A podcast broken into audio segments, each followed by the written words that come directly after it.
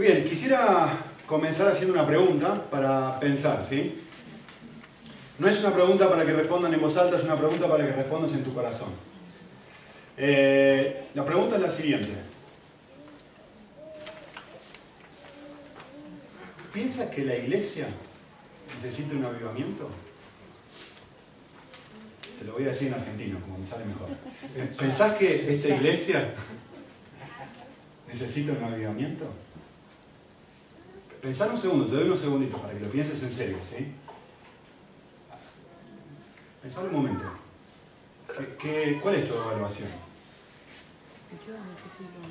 Eh, quisiera darte una de dos posibles respuestas. Eh, si estás pensando que sí, que la iglesia, me refiero a esta iglesia, ¿sí? no a la iglesia en general. Si pensás que esta iglesia necesita un avivamiento, mi próxima pregunta para ti es esta. Si esa era tu respuesta, ¿en quién estabas pensando? En mí. ¿En ti o en otros? Eh, les voy a dar una frase ahí que, que, me gustó mucho, que es una frase de Tim Keller, que dice esto. Piensen un segundito. El avivamiento se da cuando un grupo de personas que en general creen que ya conocen el Evangelio, descubre que en realidad no lo conocen del todo, y al abrazar el Evangelio nuevamente, pasan a tener una fe viva y apasionada. Si, si estás visitándonos o si la palabra avivamiento te suena algo raro, extraño, ¿qué, está queriendo decir este hombre cuando usa esta frase? Quisiera definirla de manera muy simple. ¿sí? Eh, avivar significa eh, vivificar, ¿no? significa animar, significa encender. Esa es una muy buena imagen, ¿no? Como, como un fuego que se ha apagado y, el avivar algo, el avivamiento es justamente el resultado de que ese fuego se ha vuelto a encender. ¿sí? Ahora, para que esta situación llegue a ser, ha tenido que obviamente haber un apagón, es decir, en un momento hubo fuego y ahora ya no hay más. ¿sí? Es decir, el avivamiento, por definición, nos habla de un descenso de vida, de que algo que en un momento fue muy alto, muy fuerte, muy, muy, eh, con mucha energía, ahora ya no está. Quizá en un momento lo hubo, pero, ahora ya no está. ¿sí? Así que si, yo tuviera que definir en una frase, para nosotros, ¿qué, para mí personalmente, ¿qué significa el avivamiento? Yo lo diría así. El avivamiento es la recuperación de mi pasión por Cristo. Es lo que Apocalipsis llama, es recuperar el primer amor. Es estar loco, es, tener un fuego cuando me, como cuando me enamoro de una persona. ¿no?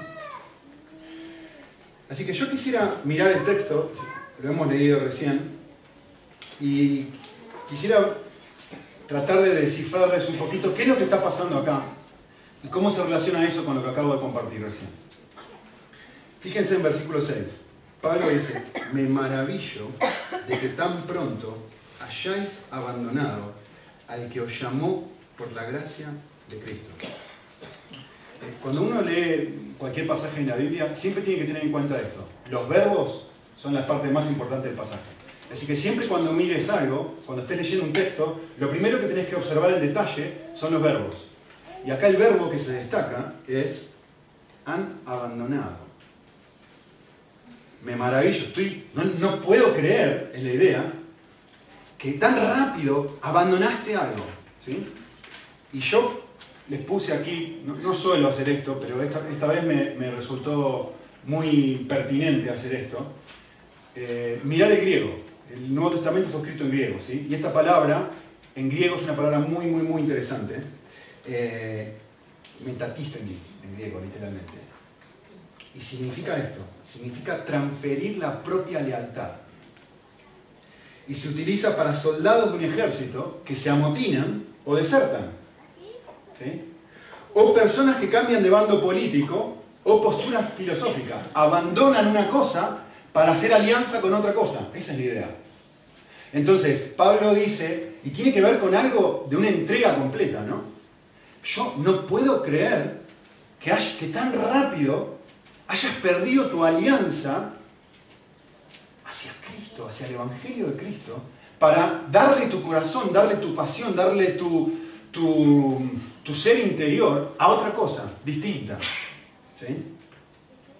Ahora, quiero mostrarles un detalle muy, muy, muy importante del texto, que yo se los puse ahí en el, en bosquejito que les di, para que presten muchísima atención. Miren bien lo que dice el versículo. Dice, me maravillo de que tan pronto hayáis abandonado. ¿Qué dice? ¿El Evangelio? ¿El mensaje? ¿La idea? ¿El concepto? El texto dice que hayáis abandonado a alguien, a aquel que os llamó por la gracia de Cristo. Eh, están abandonando una persona, no simplemente una idea o un concepto. Es muy importante entender esto. ¿eh? No es que simplemente, bueno, yo antes pensaba esto, ahora pienso esto otro, yo creía esto, ahora... No, no, no, no, no, no, no, no. Tenés que entender una cosa, y esto es lo que Pablo lo, lo, choquea. Y le dice, no puedo creer, cuando estás haciendo esto, estás abandonando a alguien. Cuando caes en esta, en esta deserción espiritual, no estás simplemente creyendo una cosa, no, no, no, no, no, dejaste a alguien. Esto es lo que le preocupa a él. ¿Sí? Y esto es recontra importante, porque al dejar de vivir por gracia, estamos abandonando a aquel que nos había llamado, o que nos había llamado a vivir por gracia. ¿Sí? En otras palabras, la consecuencia de esto es muy importante. Entender esto es súper, súper clave. Miren esto. Es imposible dejar de disfrutar de la gracia de Dios y no perder a Dios en el proceso. Es decir, en el momento que ya no estoy disfrutando su amor incondicional por mí, estoy abandonando no solamente el concepto, la idea del Evangelio que dice, te amo no por lo que tú has hecho, sino te amo por lo que yo he hecho por ti, te amo por la cruz. No estoy abandonando simplemente un concepto. Estoy abandonando a una persona. No puedo perder a Dios. Porque la vida cristiana, tengo ganas de escribir un, artículo sobre esto, ¿no? Eh, la vida cristiana se trata de recibir. O un libro. Estoy, estoy debatiendo y hace unos días estaba pensando esto. La vida cristiana se trata de recibir cuando dejo de recibir la gracia de Cristo, cuando abandono esto, cuando deserto esto, es imposible que no abandone a Dios en el proceso. Es imposible. ¿Por qué? La pregunta que tenés que estar haciéndote en este momento. Pues es muy simple. Porque automáticamente comienzo a estar motivado por otra cosa que no es el amor que Dios me tiene. Y los que me han escuchado hablar antes saben el, concepto que hablamos un montón del iceberg, o del iceberg, como dicen ustedes de que no importa tanto lo de afuera, sino importa lo que mi corazón ama, lo que me motiva a actuar. Y cuando yo dejo de estar recibiendo de Dios y su amor incondicional de Dios, pierdo, abandono eso, automáticamente ya no estoy funcionando, no estoy haciendo cosas para Dios, para los demás o lo que sea, producto de que me siento amado por Dios. Chao, perdí a Dios por completo. Comienzo a vivir bajo el problema que estaba viviendo los Gálatas. Comienzo a vivir tratando de ser aceptado por Dios, comienzo a vivir tratando de ser aceptado por, por otros. Tengo una cajita, tengo una copa de amor y voy mendigando amor por todo el mundo. Decime que estoy lindo, decime que estoy flaco, decime que te gusta lo que acabo de hacer. Decime, voy mendigando amor por el mundo. Decime que te gusta mi peinado. Decime que soy una persona fiel, espiritual, que vengo, que sirvo, que hago cosas en la iglesia. ¿Por qué? Porque ya no estoy movido, motivado, justamente por el amor de Dios, por lo que Él dice de mí y por su incondicionalidad en mi persona. Así que quiero mostrarles otra observación tremendamente importante. Y esto va a empezar a sacudirlos un poquito. ¿sí? Yo quiero que noten que Pablo, un detalle importante, una observación puse importante del texto. Eh, Pablo está enojadísimo, o enfadadísimo, como me gusta decir, como me gusta decir acá en España. Está tremendamente enfadado. No puedo creer que hayan hecho eso. ¿Sí? Más tarde, en el capítulo más adelante, va a decir, estoy maravillado. Pero ¿cómo puede ser que los hayan hipnotizado de esa forma? Va a decir los Gálatas. Está tremendamente enojado. ¿sí? De hecho, no sé si se dieron cuenta, un detalle relevante del texto, en todas las cartas de Pablo, él siempre comienza agradeciendo por la gente. Doy gracias por esto, doy gracias por esto. Primera Tesalonicenses empieza así, Segunda Tesalonicenses empieza así, Colosenses empieza así, eh, Primera Corintios. Un desastre a los cristianos de Corinto. Y sin embargo, empieza agradeciendo. Es la única carta de Pablo, una de las pocas cartas de Pablo, que no comienza, dando gracias, sino comienza enfadado. Y uno dice, ¿qué está haciendo esta gente? ¿Qué es lo terrible que está haciendo esta gente para que Pablo esté tan enojado? Y lo que voy a poner ahora les va a sorprender y mucho. ¿sí? Así que quiero que presten atención ahora. ¿sí? Eh, porque esto es lo que muestra el pasaje y esto es lo que muestra todo el libro de Gálatas. ¿sí? ¿Cuál es la razón por la cual él está equivocado? Perdón, él está enojado. Yo se lo puse así. Pablo está enojado porque están obedeciendo a Dios. ¿Escucharon bien, no? Pablo está enojado porque están obedeciendo a Dios. Ese es el enojo de Pablo. Y espero que tu cerebro ahora esté funcionando así diciendo, ¿qué herejía está diciendo Nicolás? No hay ninguna herejía lo que dice Pablo. Estoy maravillado de que hayas abandonado a alguien que te llama a vivir por gracia y que de repente estés viviendo en función de cómo vivís, en función de tu obediencia, en función de tus obras, en función de si estás cumpliendo o no estás cumpliendo con la ley, en función de si te estás portando bien o no si te estás portando bien. La vida cristiana no se trata de eso. Y Pablo está enojadísimo, tan enojado.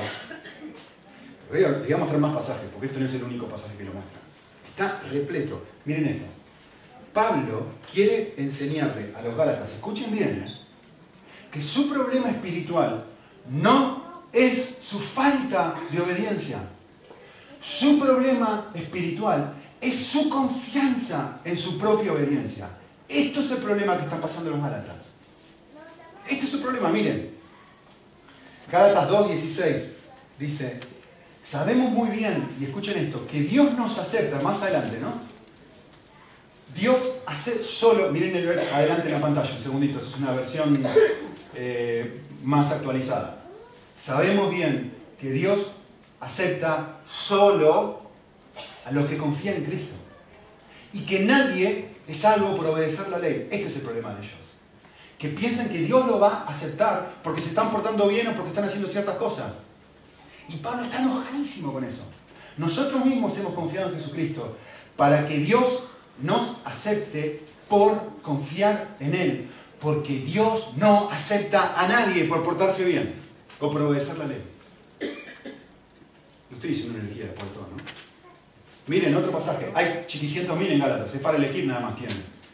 Porque ahora que ya conocéis a Dios, o mejor dicho, ahora que Dios os conoce, ¿cómo otra vez vas a volver a ser esclavizado por esas realidades legalistas que no tienen fuerza ni valor? ¿Cómo vas a otra volvés otra vez a lo que pensabas antes de conocer a Cristo, que Dios te ama producto de cómo te comportás. ¿Cómo vas a volver a ser esclavo de esa clase de pensamiento?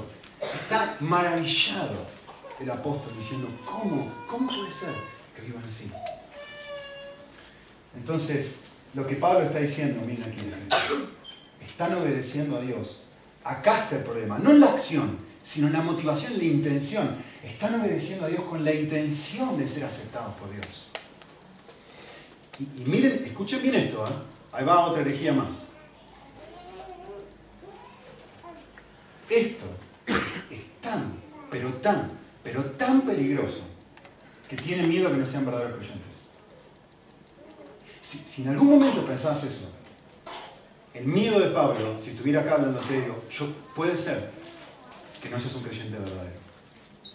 Miren, Gálatas 4.11 Estamos todos en el mismo libro, ¿eh? no me estoy yendo a otro libro, para que no vean que estoy tomando nada fuera de contexto. Dice, temo por vosotros. Quizá en vano he trabajado por vosotros. Es más, dice unos versículos más adelante, hijitos míos, tengo una úlcera, está diciendo Pablo. Vuelvo a sufrir dolores de parto hasta que Jesús realmente se ha formado en ustedes. Quisiera estar presente ahora y cambiar mi tono, pero estoy perplejo. ¿Cómo puede ser que haya cambiado? ¿Cómo, cómo puede ser que le hayas dado tu lealtad a otra cosa? Así que, quisiera hacer un stop, un segundito, y tiene un cuadrito en sus apuntes. Quisiera hacer un stop, un minutito, para hablarle de tres clases de cristianos. ¿Sí? Porque el libro de Gálatas, en general toda la Biblia, habla de tres clases de cristianos. ¿sí? Un primer tipo de cristianos es lo que Pablo tiene miedo que sean los Gálatas. Y que posiblemente, quizás yo soy también. Por un lado, hay personas que están convencidas que han creído, pero realmente no se han convertido. Esas personas son, podríamos llamarlas personas religiosas. Y no son cristianos verdaderos. Creen que son, pero en realidad no son. Justamente por eso Pablo dice lo que dice. Tengo miedo, tengo miedo que he trabajado en vano. ¿sí? Segundo grupo, ahora voy a interiorizar cada uno. ¿sí? Segundo grupo de personas. Personas que han creído, y escuchen bien esto, pero que viven sin pasión por Cristo y sin entregarse por completo. La Biblia llama a eso personas carnales o cristianos inmaduros. Noten que lo que estoy hablando tiene que ver con el corazón. ¿eh?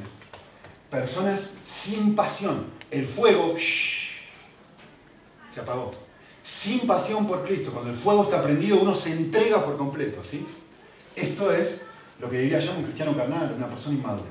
¿sí? Y finalmente, personas que han creído y que están creciendo, escuchen bien lo que digo, ¿eh? no que van a la iglesia, no que van a una reunión, no que leen la Biblia, personas que han creído y están creciendo en su amor por Cristo y en su amor por otros.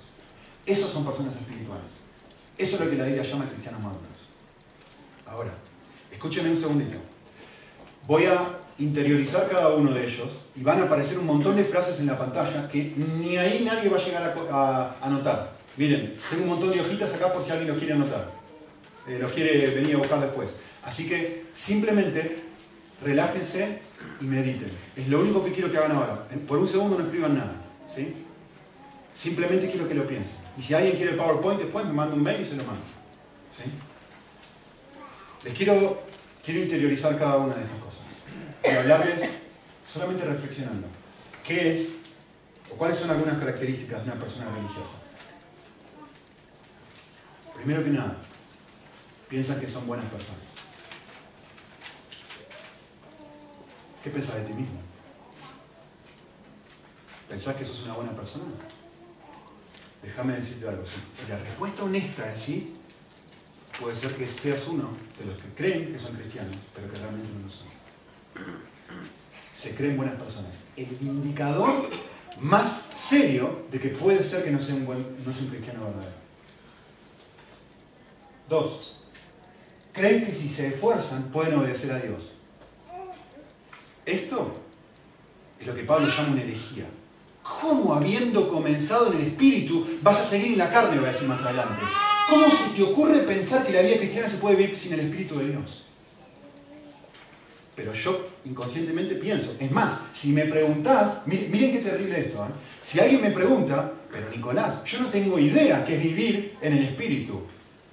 Pues es un indicador que me está mostrando, por ahí soy una persona religiosa.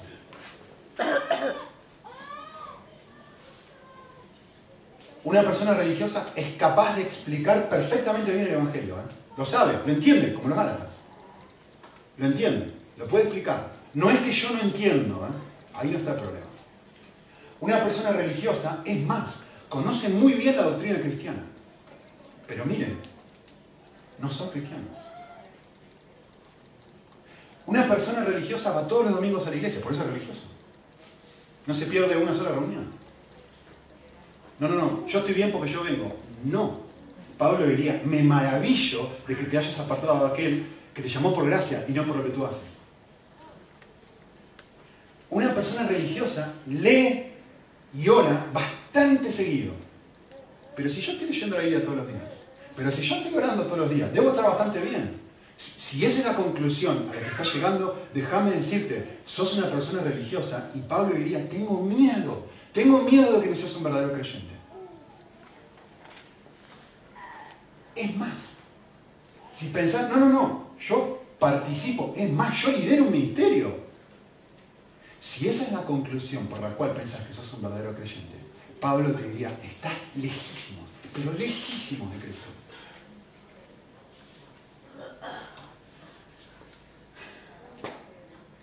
La última y la más, quizá una de las más relevantes de todas. Si le preguntás a esa persona, jamás, jamás te diría, yo no soy un verdadero creyente. ¿Saben por qué? Después de todo, miren la cantidad de cosas buenas que estoy haciendo. ¿Cómo yo no voy a ser un verdadero creyente? Miren la cantidad de cosas buenas que yo estoy haciendo. Eso es lo que condena Pablo. Un estilo de vida y un evangelio por obras. Lo que yo hago determina lo que yo soy. Herejía. Si una persona leyó eh, carne hace un ratito, viene y les enseña un evangelio así, les enseña un mensaje así, que sea un anatema, que sea condenado al infierno eternamente. Pero yo no pienso así. ¿Será que no necesito yo un avivamiento? A ver, vamos a hablar de las personas carnales. Escribamos un segundito de las personas carnales. Las personas carnales tienen pasión, no es que no tienen pasión, pero tienen pasión por muchas cosas. El fútbol, la ropa, su trabajo, pero no tienen pasión por Cristo. Es una persona carnal. Es creyente, noten que son cristianos, pero su pasión, su amor, no está en Cristo, está en otras cosas. Una persona carnal, ¿cómo te das cuenta? Suele criticar muchísimo a los demás. Después, más posiblemente me está criticando a mí ahora. Una persona carnal se siente tremendamente inseguro de sí mismo. ¿Por qué? Porque como yo actúo, depende del valor que yo tengo, ¿no? Dios no me ama en función de Él mismo. Me ama en función de cómo yo me comporto. Me comporto bien, me ama, me comporto mal, no me ama. Tremendamente inseguro. Una persona carnal suele tener celos de otras personas muchísimos celos, justamente producto de su inseguridad, incluso celos ministeriales. Me gustaría ser más, me gustaría predicar más como aquel, me gustaría ser más como aquel, me gustaría ser más flaca como ella, lo que sea. Una persona carnal se irrita fácilmente, pero por supuesto, siempre tiene buenos motivos para hacerlo, ¿no? Se enoja, pero con razón. Pocas cosas más carnales Pocas cosas más inmaduro que eso. Nunca tengo una buena razón para gritarle a alguien. Es más, en general una persona carnal se ve como una víctima. Si, le preguntas, no es Jack el destripador, es una víctima. Una persona carnal piensa que él o ella no es el problema. Los demás son el problema. Y los demás tienen que cambiar. Si el resto del mundo fuera como yo, si mi esposo fuera como yo, si mi esposa fuera como yo, es una señal gigante de que soy una persona, por lo menos inmadura, quizá no creyente. Cuando no comprendo la esencia del Evangelio, ¿qué me dice el Evangelio? El problema no está fuera, el problema está en mi corazón. El pecador soy yo. Y justamente Cristo vino para cambiarme a mí. ¿Qué necesito? Recuperar ese concepto, ser avivado. Volver a apreciarlo, a entenderlo, a que me toque, a que me cambie, a enamorarme.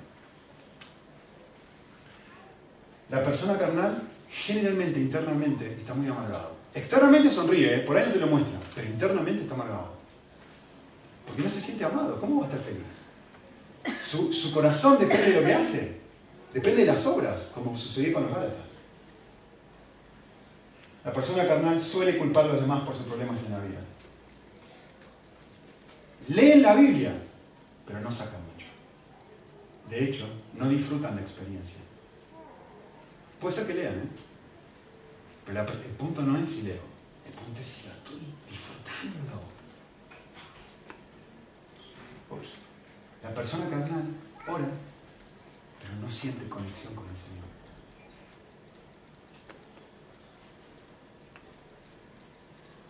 Van a la iglesia, o va a la iglesia, pero por costumbre. No le apasiona lo que realmente sucede ahí. Por eso, ¿qué necesita?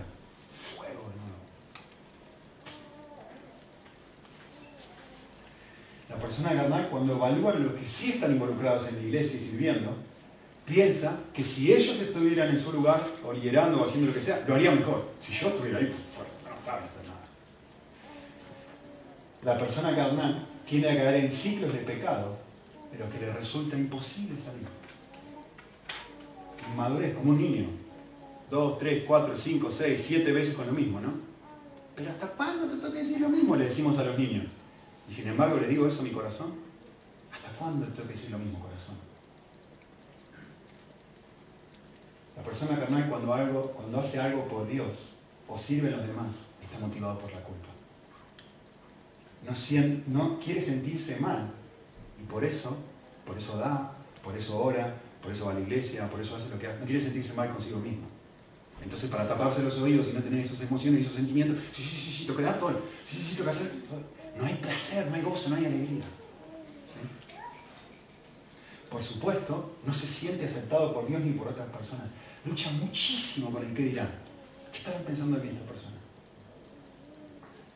¿Qué estarán pensando de mí? Decimos eso de los adolescentes, ¿no? No tenés que hacerte caer en, hacer lo que los demás chicos hacen y todo lo demás. ¿Por qué? Porque estás buscando ser aceptado. ¿Y nosotros? La persona carnal, después de servir, se palmea en la espalda y dice, qué bien que lo he hecho, siente que ha cumplido. Y la última, cuando mira las luchas de los demás, tiene a pensar algo como esto, ¿sí? ¿Cómo puede ser que después de tanto tiempo de ser cristiano, esta persona siga luchando con esto? Condenación, en vez de misericordia. Ahora, déjenme darles algunas características de una persona espiritual. La persona realmente espiritual siente un profundo dolor por sus obvias y constantes luchas, pero a la vez está encontrando en Cristo la gracia para de a poquito ir. Esa es una persona espiritual. Está encontrando el poder, la fuerza, la gracia en Cristo, no en sí mismo, para poder ir superando sus luchas. Las personas realmente espirituales son transparentes buscan ayuda en cristianos más maduros para crecer espiritualmente, aunque eso signifique bajar la guardia y hablar abiertamente de mis problemas. Sí, sí, este soy yo, déjame contarte quién soy. No, soy esta persona que todo el mundo piensa que soy, soy, este, mira, estoy luchando con esto en casa, con mi esposa, con mis hijos, en el trabajo, mi vida secreta, este, estas son mis realidades, ¿me puedes ayudar? Eso es una persona espiritual, alguien que busca ayuda, un pobre espíritu, ¿no? Que Cristo dice, bien, como estás ahí. La persona espiritual, qué loco, ¿no? Inicia nuevas relaciones. No se esconde de los demás. ¿No les pasa esto cuando están lejos de Cristo que fuera? No quiere nadie cerca. La persona realmente espiritual busca nuevas relaciones. Tiene, se siente tan amada por Cristo que ahora tiene ganas de amar a los demás. En general, no critican a otros. ¿Cómo voy a poder criticar? Yo jamás podía criticar a otros conociendo mi propio corazón, conociendo mis propias luchas, sabiéndome y entendiéndome como me entiendo. ¿Cómo voy a tener la suficiente, cómo hace tan cara dura de empezar a señalar a otros cuando yo tengo tantas luchas? Esa es una persona espiritual.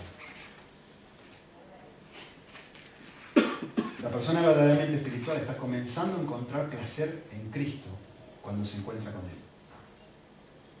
Y no el énfasis, ¿eh? acá, ¿eh? empezando a encontrar placer, le gusta. Viene a la iglesia, realmente encuentra algo, está esperando durante toda la semana poder venir. Está, tiene un tiempo devocional a la mañana, abre su Biblia y es la parte favorita de su día. Lo disfruta. No es que lo hay que agarrar de la oreja, lo disfruta. Por supuesto, cada vez menos las cosas del mundo le resultan atractivas, porque encuentra placer en otro lado. No es que el mundo y todo lo que hay en el mundo sea malo, por supuesto que no. Pero, su pasión está en otro lado. La persona realmente espiritual está maravillado de que Dios los acepte y los ame. Este es el combustible de su semana. Esto es, esto es lo que llena su copa. No puede ser que Dios me ame tanto. ¿Cómo puede ser que a pesar de mis luchas, a pesar de lo que yo soy, a pesar de todas las terribles cosas que hago, Dios me sigue amando, no puedo creer? Y esto le da un fuego, le, le aviva el corazón.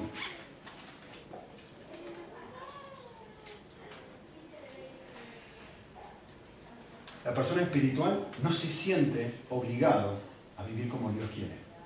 Disfruta hacerlo. Es más, la persona realmente espiritual tiene la velocidad de Dios. Es re paciente con los demás. ¿Cómo no voy a ser paciente con los demás con el nivel de paciencia que Dios tiene conmigo? Esto es un muy, muy buen termómetro para ver cuán cerca o lejos estoy del Señor. La paciencia que tengo a otros. Cuando soy impaciente en casa, cuando soy impaciente con mi esposo, cuando soy impaciente en el trabajo, es muy simple. Estoy viviendo para mí mismo.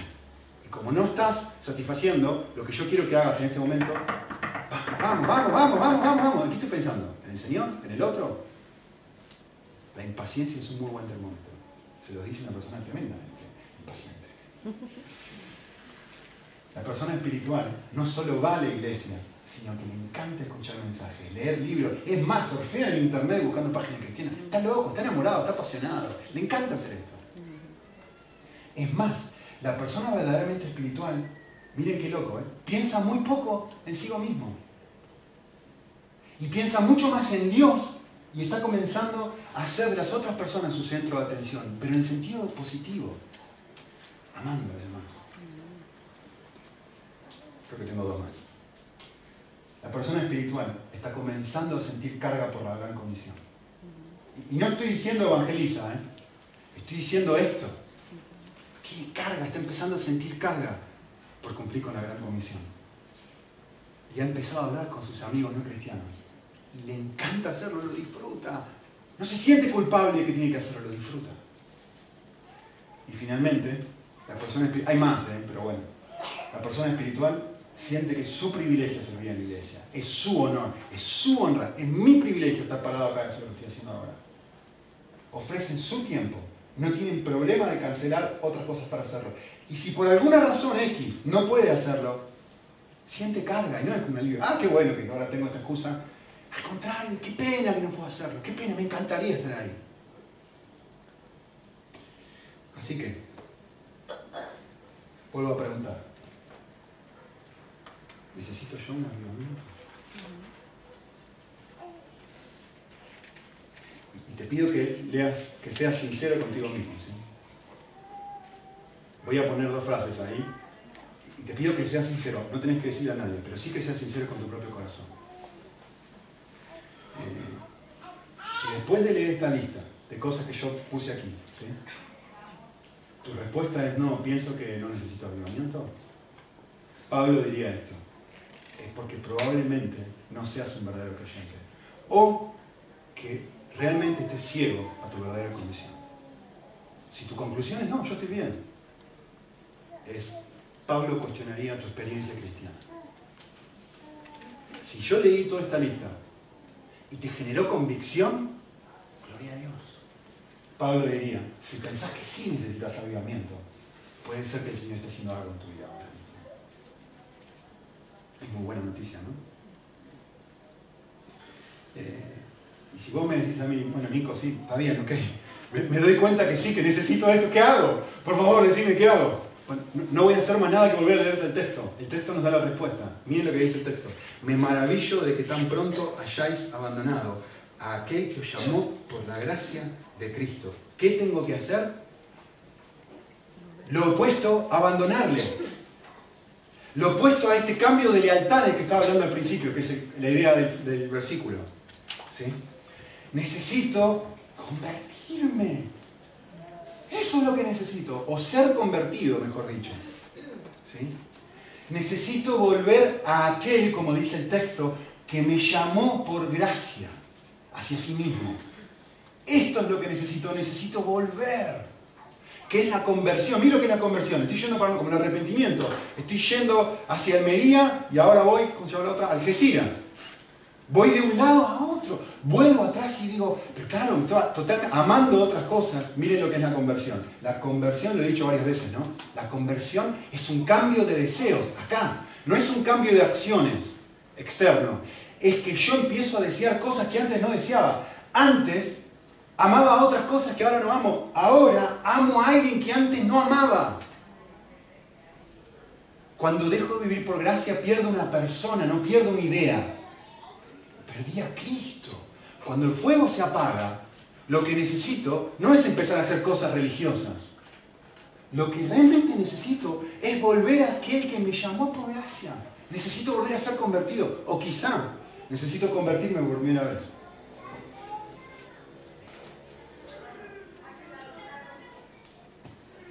Y quiero hacerles pensar algo, reflexionar algo.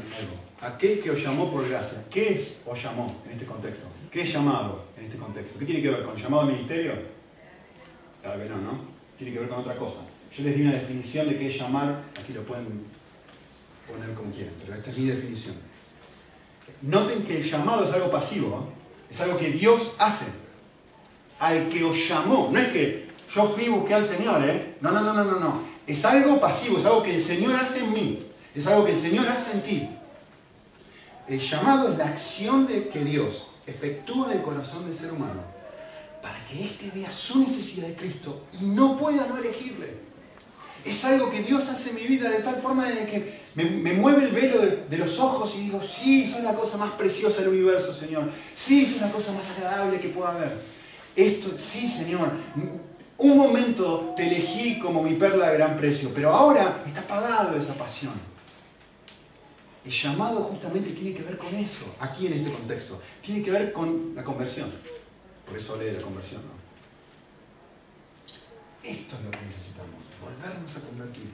O quizá convertirnos por primera vez. Así que, les vuelvo a decir, la esencia del avivamiento es volver a encontrar placer en aquel que ya conozco o en aquel que un día conocí. Eso es el avivamiento. La, mecha está, son brasas nada más.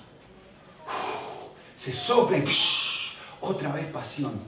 En alguien, Jesucristo, en Dios, volver a estar enamorado de Él. Me maravillo que tan pronto dejaste esto y fuiste detrás de otras cosas, dice Pablo. La esencia del avivamiento es eso, encontrar placer en alguien que ya conozco. Quiero mostrar algo y seguro que todos, la mayoría malagueños, van a saber muy rápido qué es esto. Su, compadre, su compatriota, su paisano, como se diga, Pablo Picasso. Miren, si ustedes no sé dónde está esta pintura realmente, ¿está aquí en Málaga? No. ¿Quién se la robó? En bueno, por lo menos está en España, no está en Inglaterra un lugar así. Eh, si ustedes me llevan a un museo y me ponen delante de esta pintura y me dicen, mirá, con orgullo, ¿no? Mirá lo que hizo Pablo Picasso, el malagueño, entre paréntesis, ultra teo. Eh, mirá lo que hizo este hombre. Yo les aseguro que yo voy a estar delante de esa pintura y voy a decir, sí, yo veo nada, veo un tipo que hizo garabato, me gusta más el dibujo que hace mi, mi niño.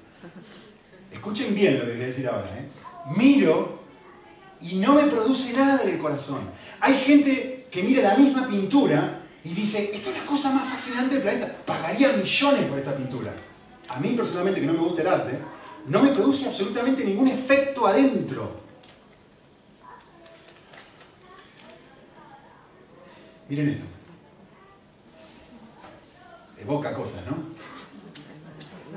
A ver, si yo, si yo les digo a ustedes, vamos a decir, vamos a pensar en el futuro ahora por un momento, vamos a pensar que es la final de la Copa del Mundo y está jugando España contra Holanda, ¿sí? Y viene Iniesta y hace un gol contra Holanda. Y yo estoy ahí con ustedes mirando el partido de fútbol y hace un gol y este todo desesperado, trepándose, gol, todo el mundo gritando, todo el mundo viéndose loco, produce algo adentro. Y mírenme a mí, yo estoy así, miren, estoy haciendo esto mirando, chequeando el tiempo en el móvil a ver si va, si va a ser 30 grados o 33. A ver, vos me vas a mirar a mí y me vas a decir, pero Nico, ¿qué te pasa? Yo pensé que te gustaba el fútbol. sí, a mí me gusta el fútbol. A ver, ¿cuál va a ser tu respuesta si en ese momento alguien está haciendo eso, chequeando el tiempo en el móvil? Perdóname, vos, vos podés decir que te gusta el fútbol, pero adentro no se te mueve un pelo, no te gusta nada. Miren si esta persona le responde así. Miren si este hombre le responde así. Pero, ¿cómo vas a osar acusarme de semejante herejía?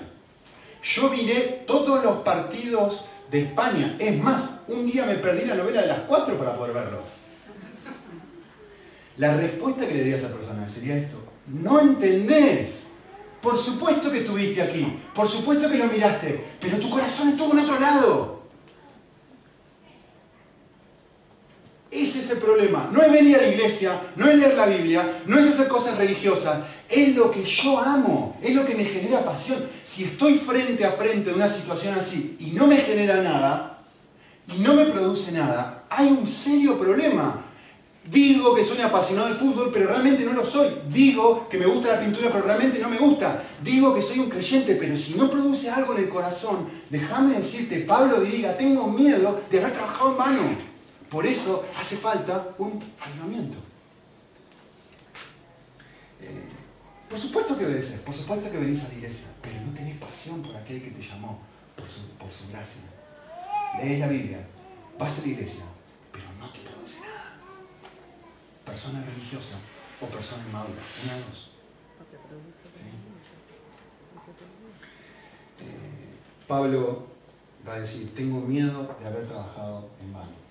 Déjenme leerles una frase de, de Jonathan que es fantástica. Dice así, quiero en este momento enfatizar que hay una enorme diferencia entre el conocimiento doctrinal y el conocimiento espiritual.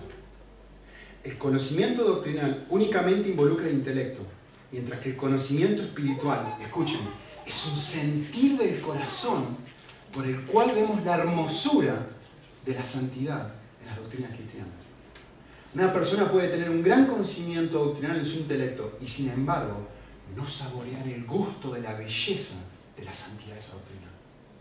En su cabeza intelectualmente sabe, pero no sucede lo mismo espiritualmente en su corazón. El mero conocimiento doctrinal se parece a una persona que ha visto y ha tocado la miel.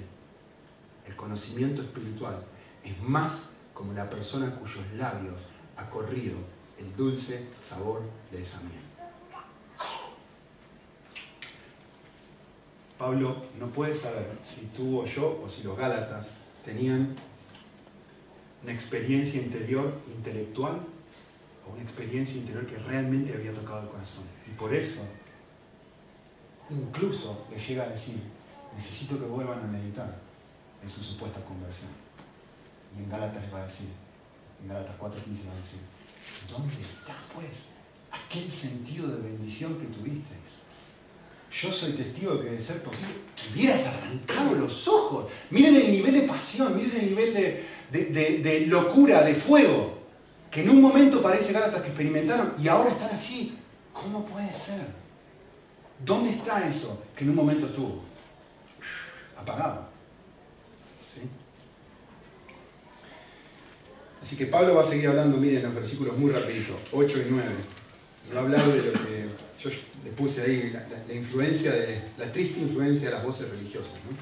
Dice, en realidad no es que haya otro evangelio, sino que algunos nos perturban y quieren, perdón, algunos perturban y quieren pervertir el evangelio de Cristo. Pero si aún nosotros, un ángel del cielo, os anuncia un evangelio contrario al que hemos anunciado, que sea anatema. Como os he dicho antes, lo repito ahora, si algunos anuncian un evangelio contrario al que recibisteis, que sea anatema. Si alguien predica un mensaje distinto a la gracia, es un hereje, lo que Pablo está diciendo. ¿sí? Y más adelante, él mismo va a decir, si la aceptación de Dios viene por guardar los mandamientos, pensalo un momento, ¿para qué murió Cristo? ¿Para qué tuvo que morir Jesús? Si se trata de lo que yo hago, se trata de que Dios me palme en espalda cuando ando bien y me da con un garrotazo cuando hago mal, cuando hago algo mal. ¿Para qué murió Jesús? Si alguien se sienta, se para aquí y les dice algo lo contrario, tenés que estar pensando, esta persona es un. Eso es lo que Pablo está diciendo. Y también está diciendo la idea, ¿no? Es posible obedecer de manera religiosa sin que las fibras de mi ser estén involucradas al hacerlo. ¿Cuándo sucede esto? Pues el texto me lo dice. En el momento que la cruz de Cristo se transforma en religión. En un rito, en una costumbre. Y deja de tener un impacto real y tangible en mi corazón. No puedo creer que hayas abandonado que te llamó por gracia. Así que quisiera hacer una última pregunta en versículo 10 que el texto muestra, o que mejor dicho que el texto hace. Eh, el texto dice, porque busco ahora el favor de los hombres o el de Dios. o me esfuerzo para agradar a los hombres. Si yo todavía estuviera tratando de agradar a los hombres, no sería siervo de Cristo. Evidentemente, aparentemente Pablo estaba siendo acusado por este grupo de gente que lo estaba perturbando. Entiendan esto, eh, para entender este pasaje, este versículo es necesario entender lo que voy a decir ahora. Así que presten atención. Eh, esta gente los estaba acusando a Pablo de ser un libertino, una persona que le daba, para encontrar favor delante de la gente que no judía, pues enseñaba que uno podía hacer lo que quería. Y estaba siendo acusado de esto. Y Pablo va a responder y va a decir, pero no entendieron nada. Yo estoy tratando de buscar el favor de los hombres o el favor de Dios. Respuesta retórica, por supuesto, no me importa lo que digan los hombres. Agradar a los hombres no me importa nada, me importa un pepino. ¿Sí? Yo no soy esclavo de los hombres. Y acá está la respuesta para dejar de luchar con esto.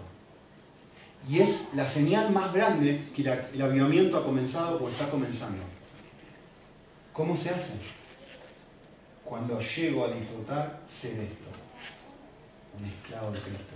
Pablo dice, si yo estuviera tratando de agradar a los hombres, no podía estar en esta condición, en la condición que realmente disfruto, ser un esclavo de Jesús. ¿Cómo hago para renunciar al prestigio y la aprobación del mundo? La solución para ser esclavo de los hombres es ser esclavo de Jesús. La solución al temor al hombre es un amor apasionado por Cristo. Solo cuando encuentro placer en ser siervo de Cristo, soy liberado del que dirá. Solamente ahí. Solamente ahí. Y esto es lo porque un montón de veces yo les he dicho esto, pero se vuelvo a decir ahora.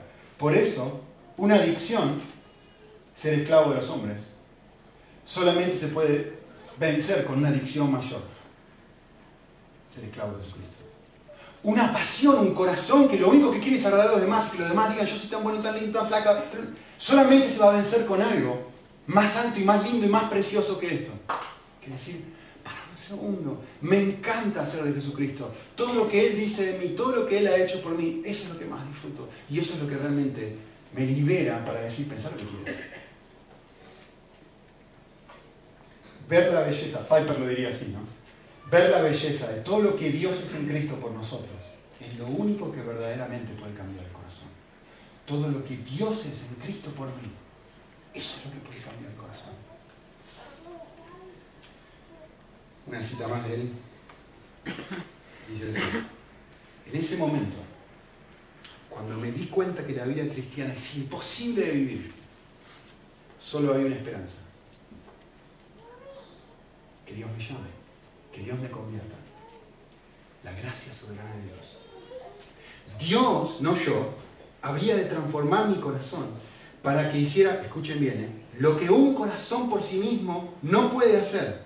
Es decir, desear lo que debe desear. Solo Dios puede hacer que un corazón corrompido anhele a Dios. Por eso, una vez cuando los discípulos de Jesús le preguntaron acerca de la salvación de un hombre, que fíjense el problema, amaba más el dinero que a Dios, algo que no puede dejar de hacer, Él les dijo, para los hombres es imposible, mas para Dios no, porque todas las cosas son posibles para Dios. Conclusión, Dios sí puede hacer lo que yo no puedo hacer. Es más, Dios quiere hacer lo que yo jamás podría hacer. ¿Cómo sé si se está produciendo o comenzando a producir un avivamiento en mi vida? Se lo digo en una frase simple. Que tenga deseos de que lo haga. Es el comienzo de la vida que acepte mi condición de que realmente necesito que la llama se vuelva a prender. Y que si no es Dios haciéndolo por mí, estoy frito. Esto, ese deseo de querer ser distinto, de querer amar a Cristo y sentir que no lo puedo amar. Y que sin su ayuda jamás lo podría amar. Eso es el comienzo del avivamiento. Termino con una frase que es preciosa, justamente que enfatiza esto solo si nos conmueve la contemplación de su amor por nosotros. Escuchen bien, ¿eh? solo si nos conmueve la contemplación de su amor por nosotros. Esto es lo que nos desprende el corazón de otros supuestos salvadores, lo que sea. La ropa, cómo me veo, mi trabajo, cualquier cosa que esté tratando de darte vida o que esté tratando de darte felicidad. Entonces dejaremos de tratar de redimirnos a nosotros mismos por medio de nuestras empresas y relaciones, porque ya habremos sido redimidos o liberados. Entonces dejaremos de tratarnos, perdón, dejaremos de convertirnos en salvadores de otros de nosotros mismos, porque ya tenemos un salvador. La única forma de desprender el corazón de un viejo afecto es el poder de expulsión que tiene el nuevo. ¿Qué es lo que necesito? Volver al que en algún momento abandoné. Y que Él me llame, me abra los ojos para ver su bondad. ¿Cuándo eso sucede? La llama, les aseguro, se va a ver Es algo que Dios hace en tu vida y en mi vida. El deseo de que lo haga es el comienzo de que Dios actúe. Vamos a orar un.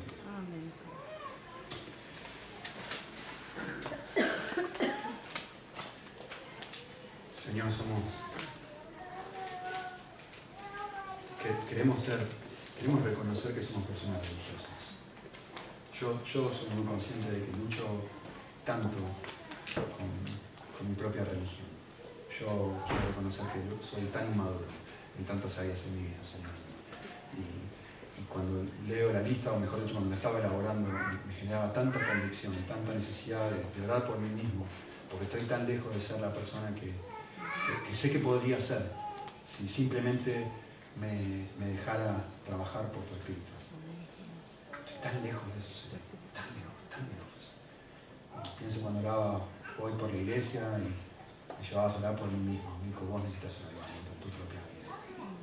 Y yo oro para que ese, ese deseo, que, es un deseo aún que vos mismo inicias, como dice Filipenses, porque vos sos el que producís el desear como el hacer en nuestro corazón que generes este deseo en nosotros, en cada uno de nosotros como iglesia, y a la vez que, la llama se prenda, pero no con nuestro propio esfuerzo, sino producto de, haber, de habernos vuelto a enamorar de ti, producto de que el velo ha sido removido y, podemos volver a verte y volver a apreciar la cruz con pasión y no ser personas que dicen que aman el fútbol y, realmente no generan nada, por favor, por favor. si necesitamos convertirnos otra vez o convertirnos por primera vez. Señor, queremos ser humildes y decir, sí, lo necesitamos. Sí lo necesitamos. Nuestro corazón. Te lo pedimos para que vos, Señor, solamente vos, obtengas. Amén.